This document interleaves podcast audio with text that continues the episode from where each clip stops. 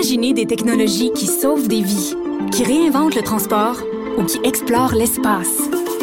L'École de technologie supérieure en conçoit depuis 50 ans.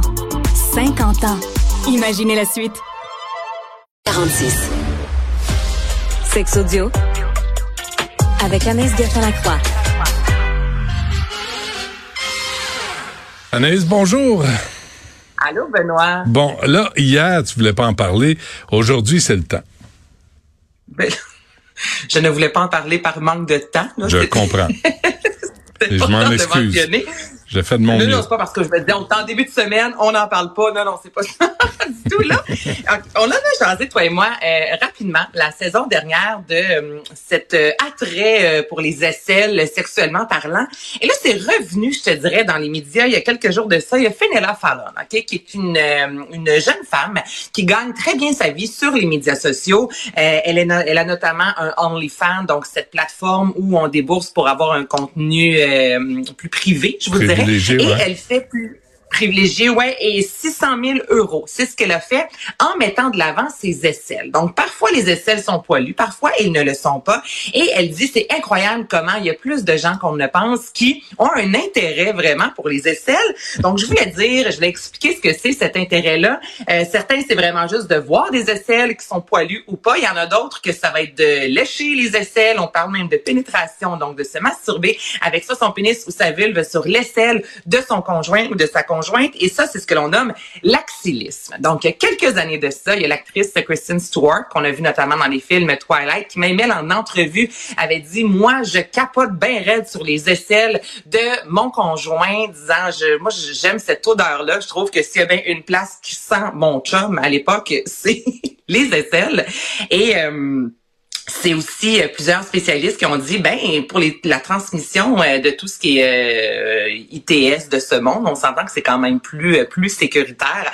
Donc cette façon de se masturber là avec les aisselles qui c'est prouvé aussi que c'est dans les endroits ben dans le corps où les qui les plus émetteurs de phéromones. Donc il y a cette passion là que certains ont, que d'autres c'est particulier hein, parce qu'il y en a Mhm. pour qui aisselle, poil, c'est un dédain total et d'autres personnes pour qui c'est là que ça se passe. Donc maintenant, axilisme, c'est le terme. Axilisme. OK. Mais, mais si tu drops ça, euh, si, si tu lances ce mot-là dans un bar là, où tu veux te rencontrer ou sur Tinder, euh, pas sûr que... Ça. Non. Non, c'est un, un terme méconnu. Euh, puis Alors, comment, là, comment tu dirais autrement? Euh, le fétiche, tout le euh, le le consentement. fétiche de dessous de bras? ben, je- on peut l'appeler comme ça, mais c'est pas très sexy. Pas, pas, non, c'est un peu salissant. Non, Ouais, exactement. Moi, je tripe sur les dessous de bras, mais c'est vraiment des, des gens qui vont aimer sentir, graffiner, Mhm. puis euh, il y a vraiment moyen de, de pénétrer. Et il y a aussi ce que des euh, sexologues disent, c'est euh, c'est c'est moins invasif, donc on peut se faire pénétrer les selles, puis ça reste quand même moins Ben ouais. Ouais, invasif que, la, que, que, que le vagin. Écoute, rendu là, c'est chaque personne euh, vit ça différemment, mais l'axillisme, je voulais mettre ça de l'avant aujourd'hui. C'est noté. Euh, euh, une étude qui montre quoi, le- le lien entre quoi et quoi, là? Hey, ça, là, je trouve ça vraiment intéressant. ok? C'est une des premières études, Benoît, qui a été réalisée aux États-Unis. Et là, on a fait une corrélation. Donc, les médecins ne sont pas capables encore d'expliquer le pourquoi du comment, mais ils ont euh, évalué plus près de 400 femmes aux États-Unis qui ont euh, des syndromes prémenstruels. Ça, en général, là, c'est un 30 à un 20 à 30% des femmes qui ont un syndrome prémenstruel. Euh, souvent, c'est mineur. Donc, on peut avoir euh, quelques crampes, des maux de tête légers, mais il y a ce qu'on appelle aussi le trouble dysphorique prémenstruel. Et ça, ça peut mener même à la dépression. C'est vraiment lorsque des femmes ont des méga migraines, de la difficulté à sortir du lit.